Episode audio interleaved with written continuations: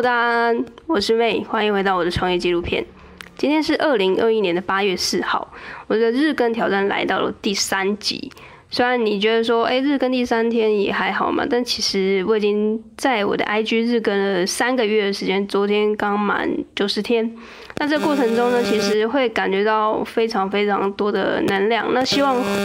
应该后面几集会跟大家就是统整一下，我觉得日更对于一个创作者的好处跟坏处。好，那今天要跟大家分享的就是，其实承接上一集，呃，谁需要做个人品牌？所以你听到这一集，如果你还没有收听第二集的话，我建议你先去听一下第二集。呃，因为呃，那呃第二集他是在讨论说谁需要做个人品牌嘛，然后我的答案是，我觉得每个人都需要做。所以你会来到呃今天的第三集，看到标题被吸引进来，就代表你可能对个人品牌想要知道更多，就是你可能。决定好了你要做，但是呢，你又觉得，哎、我是我要挑哪一个平台？有现在很多平台，像 YouTube，像啊布洛格，有人在用皮克邦，有人在用方格子在写文章，然后也有人用脸书，有人用 IG，有人甚至用 Twitter、抖音。那到底要选哪个平台？所以今天就是要跟大家讨论这个话题。然后甚至我后面还有一个小小的。句子补充说：“哎、我想你可能搞错重点了。那是搞错什么重点呢？就听下去。所以我先回到第一个问题是：啊，今天你要做一个个人品牌，你到底要拍影片，还是写文章，还是用声音的方式录制？我觉得最好的最好的平台，目前我觉得啦是 YouTube。那你就会觉得，哎、欸，但我觉得 YouTube 很好，为什么不用 YouTube？因为 YouTube 有它的好处，当然也有它的坏处。它的坏处呢，其实是它需要露脸。那露脸，呃，先撇开你到底，呃，个性不是内内向还是外向的，它需要的设备是比 Podcast 或者是比部落格来的高很多。就是你要去买相机，你要去可能要去挑一个比较好的收音的一个麦克风，然后可能你为了要让自己在镜头上看起来比较漂亮嘛，或者看起来就是至少不要啊、好像很暗这样子。你可能要去买完美灯，你可能要化妆，你可能要抓头发等等的。那等到你 setting 好，你可能就觉得很累了。那你更何况你可能中间你要一直就是啊讲话的过程中你卡词，你就会觉得很整个人很烦躁，甚至你后续要再进行剪辑一片，那又是另外一个。非常非常大的功，但为什么我会觉得说 YouTube 是最好的？其实因为这个趋势我自己观察，因为第一个，其实现在大家看文字的人的数量，愿意看文字的人真的越来越少了，所以在摄取资讯呃摄取资讯的这个方式在改变，大部分人都会去倾向看影片。然后，因为现在 YouTube 它又呃受这个 Google 的演算法的保护之下，它有得到非常多的这自然的流量。那什么意思？这里可能有一些，如果你是一个网络行销的超级新手，可能有点听不懂。那我就举例，假设你今天想要去台南台南玩，然后你可能要找一些旅游的景点，那你是不是会到 Google 搜寻台南空格旅游推荐？或是呃空格景点等等的，那你除了会在 Google 上面搜寻之外，你是不是也会在 YouTube 上面搜寻？因为你可能想要看一些创作者在分享他们在旅游，就是一些 Vlog 之类的，然后去会去参考他的旅旅行的这个行程。所以 YouTube 它其实现在已经被呃。大部分的人当做也是一个查询资讯的一个来源，甚至我可能今天想要看一本书，我都不一定会看部落格，我可能就会看 YouTube 人家说书。但每个人我知道社群资讯不一样，但是我自己观察，大部分的人在社群资讯的这个。呃呃，完整度其实已经在下降了，就意思是说，大家会宁愿用比较少的时间去摄取一个东西，他不愿意再看文字，因为文字会需要一个人的非常大的一个能量，然后你要很安静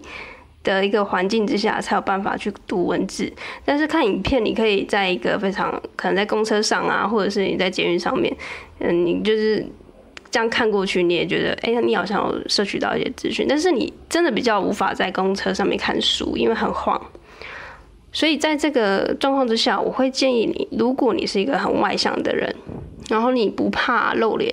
然后甚至你的设备也都很完整，你甚至是一个非常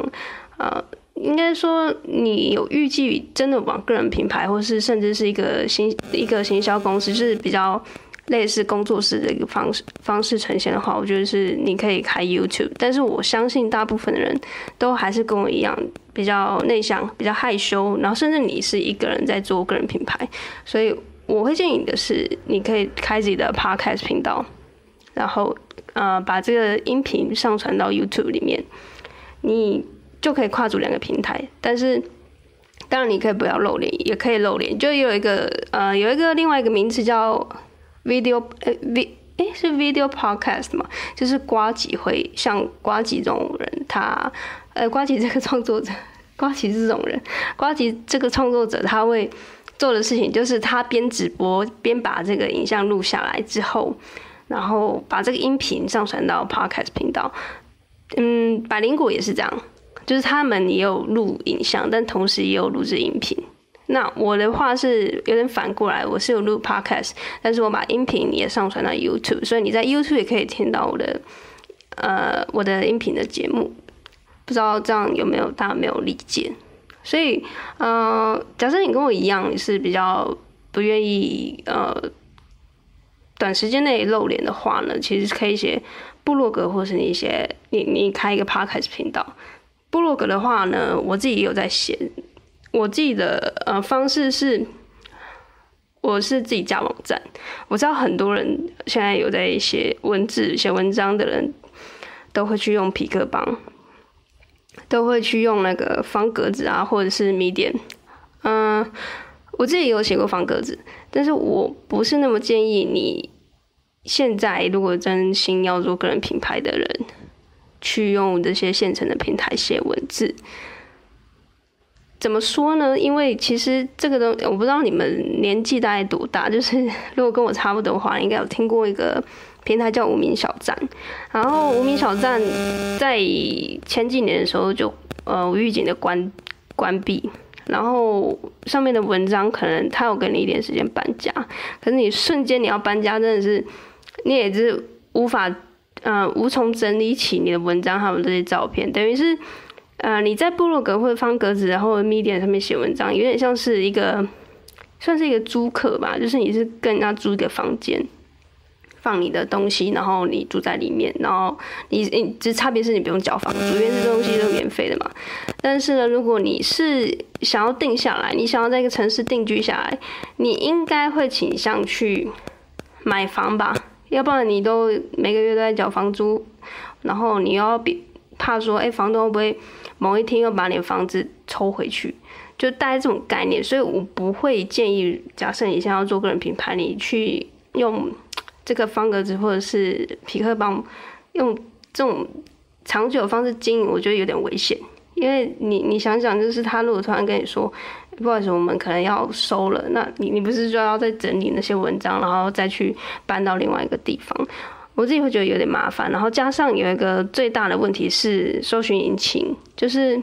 呃，假设你是自己架网站的话，有一个东西叫 SEO，这些东西是搜寻引擎优化。那自己架站的一个好处是，你可以去优化这个搜寻引擎。嗯，意思就是，假设拿刚才的例子是台南旅游景点，你可以去跟 Google 说，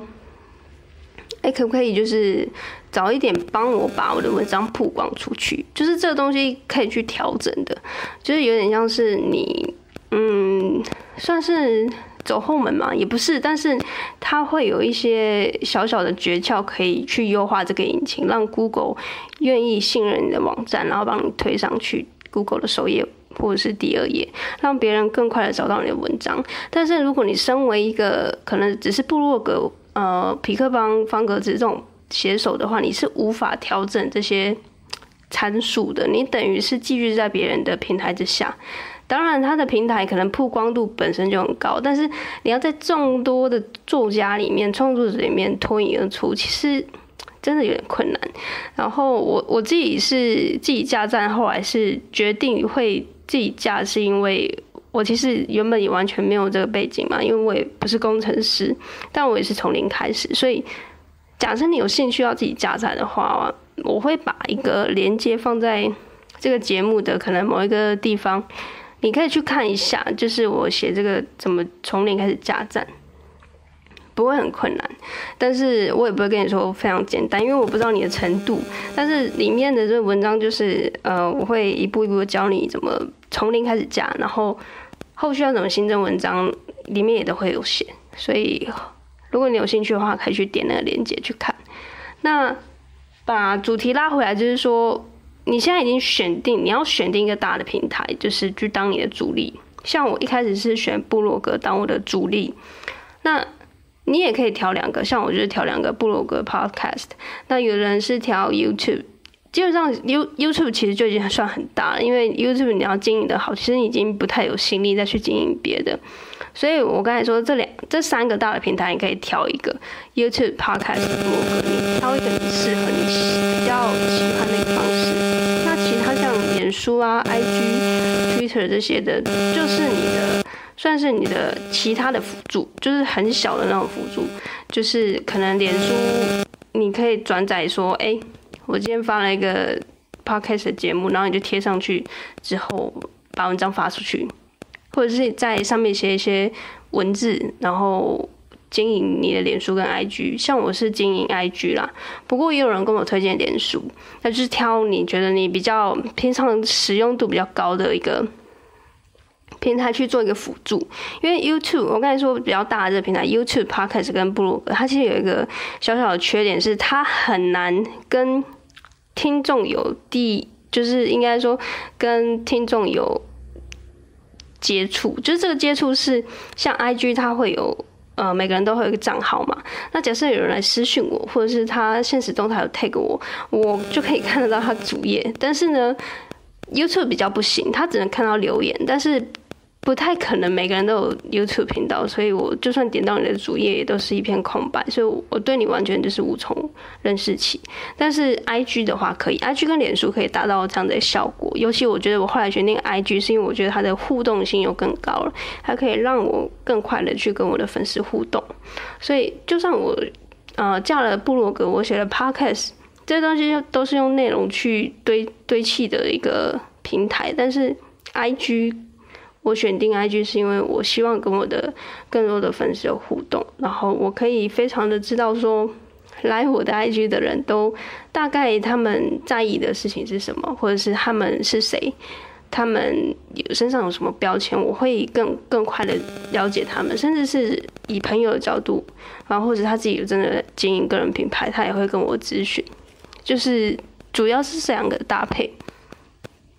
那呃，另外一个面向，其实你要参考，除了是刚刚是比较以商业跟行销的角度去看，去分析哪一个平平台比较好之外，哎，平台比较好之外呢，你还要去呃观察的是，因为每个人的优势不太一样，有些人他就是天生就是很适合露脸，因为他可能长得很正啊，或者是他的外貌就是比较优势。但我没有说长得比较不正，或者是你不要误会我意思。我意思就是，假设你是外向，然后你的脸刚好又觉得哎、好像比较优势一点的话呢，你可以开，你可以开 YouTube。但是有些人他习惯用文字，文字呃，有些人文字就是写得好，要把文字写得好其实不容易，因为文字相对是一个比较平面的一个表现的方式。那有些人他文字就是写的很好，真的像一些诗人啊，或者是天生就是作家体质，或者是你的文字是带以幽默诙谐的，我觉得你可以写文字。那有些人他呃是像 IG 有很多人是旅呃旅行的，或者是啊画画的，然后或者是有的是手写文字的，这就是一定要经营 IG。但是最后我觉得会觉得是刚刚回到刚刚。以那个演算法的那个方式去帮你评估 YouTube 跟 Podcast 还有部落格，我觉得这三个东西，啊、是你可以呃这三个选一个。但是我自己会觉得有一个人会比较有一种类型的人会比较尴尬，就是经营那个图文的图文的创作家会比较偏艺术相关的。这种人他一定要，这种创作者他一定要使用 IG，因为 IG 它的图文是他的强项嘛。但是 IG 很不利于，很不利于那个演算法，因为不太会有人去看你呃三天前的 po 文，然后或者是五天前的 po 文，然后去帮你按赞。这件事情是在 IG 的弱项。那至于要怎么去经营，假设你今天是一个图文的一个作家，我觉得你可以搭配部落格，然后或者是用 YouTube 的方式去把你的画画的过程中录制下来，然后传上 YouTube。你甚至是可以用录声音的方式去讲述你画画的一个结构、构想，然后还有创作的理念。这个我我确实有看过有有些人这样操作，然后。因为现在的像我也会想要学画画，我就会想要去 YouTube 找有没有这种类似教学的影片。所以假设你是图文创作者的话，我觉得你除了选 IG 之外，你还是要去挑一个我刚才说的比较大的平台，像 YouTube、Podcast 或者部落格。那我建议是用 YouTube，因为 YouTube 它比较可以用视觉的方式去呈现，然后加上加上动态的一个图示，然后又可以录声音，它会为你加分很多。那因为它有利于演算法嘛。好，那刚刚讲了一大堆哇，讲的我真的是很累，不晓得你们大家有没有听清楚，或者是我知道讲的有点凌乱，因为啊、虽然我有拟草稿，但是我知道这个东西它要一时间讲的非常清楚的话，我觉得是有点困难的。那没关系，我就直接再进行第二个问题，就是。为什么我后面有一个标题又写一个可能你搞错重点？因为我刚才评估了半天，你很有可能听完这集节目之后，你就还是不行动。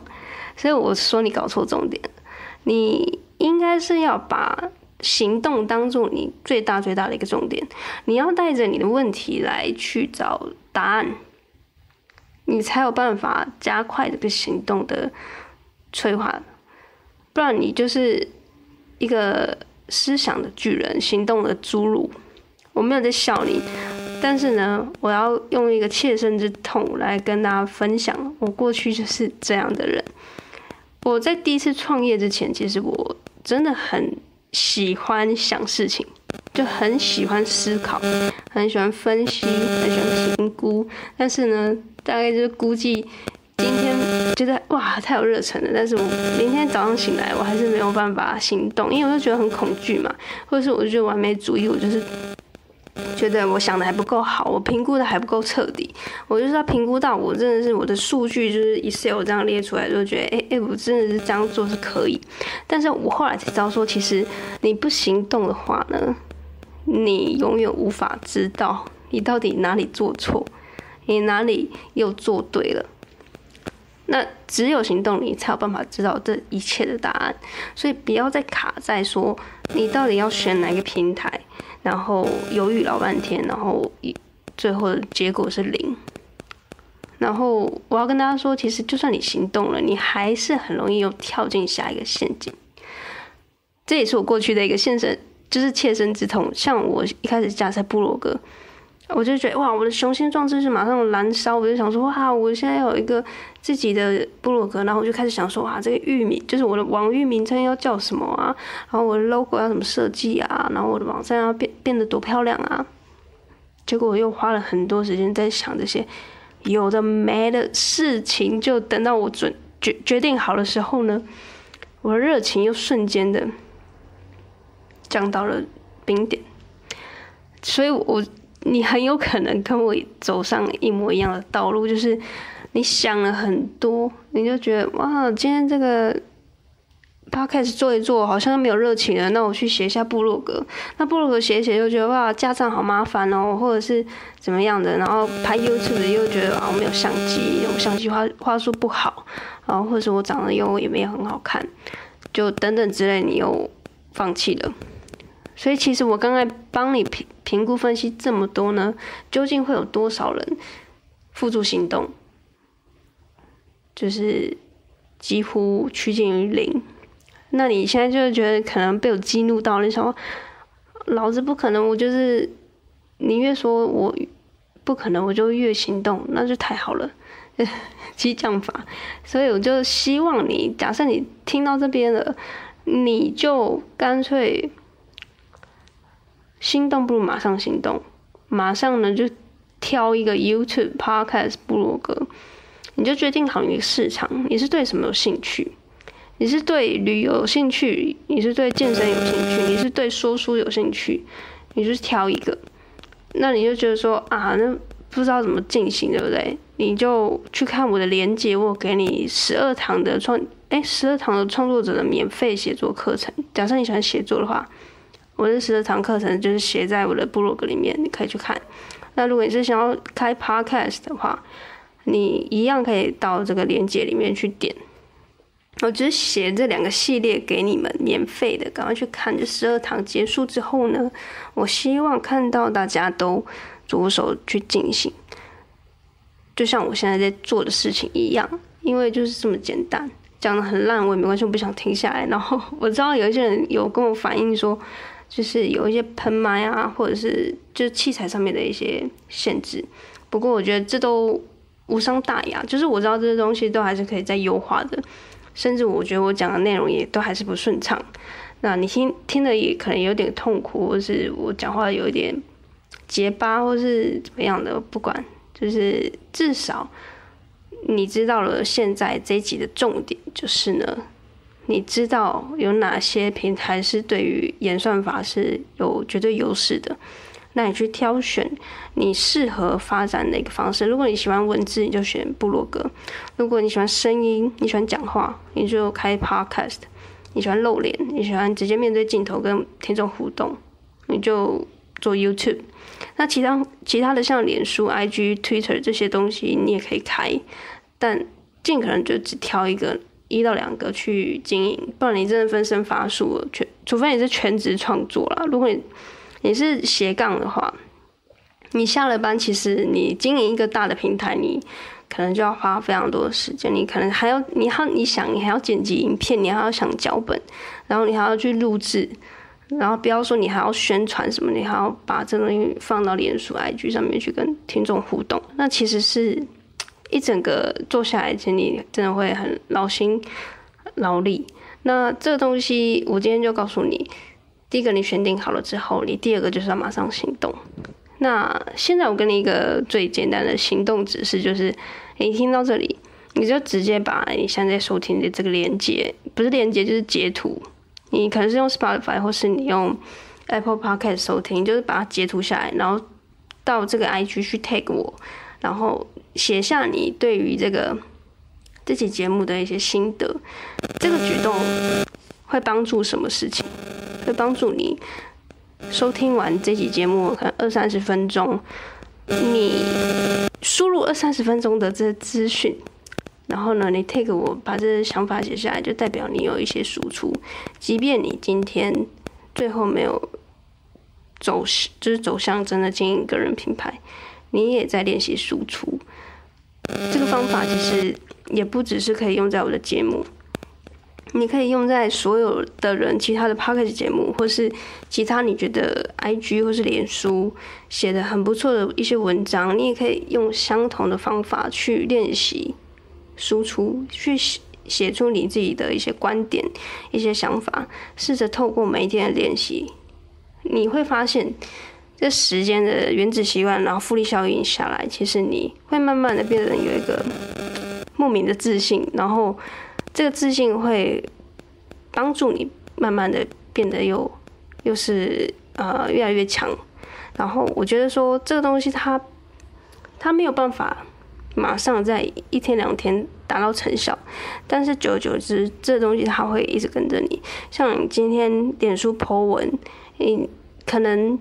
他会帮你回顾三年前、五年前你 po 的文章，那你会觉得说那以前文章怎么写那么烂？当你发现这件事情的时候，就代表你已经成长了。所以希望这期的节目有帮助到你。虽然这期节目的资讯量真的很大，但是呢，如果你有听不懂的，也可以到 IG 去啊、私讯我。那我的 IG 是 mylab 点 coach，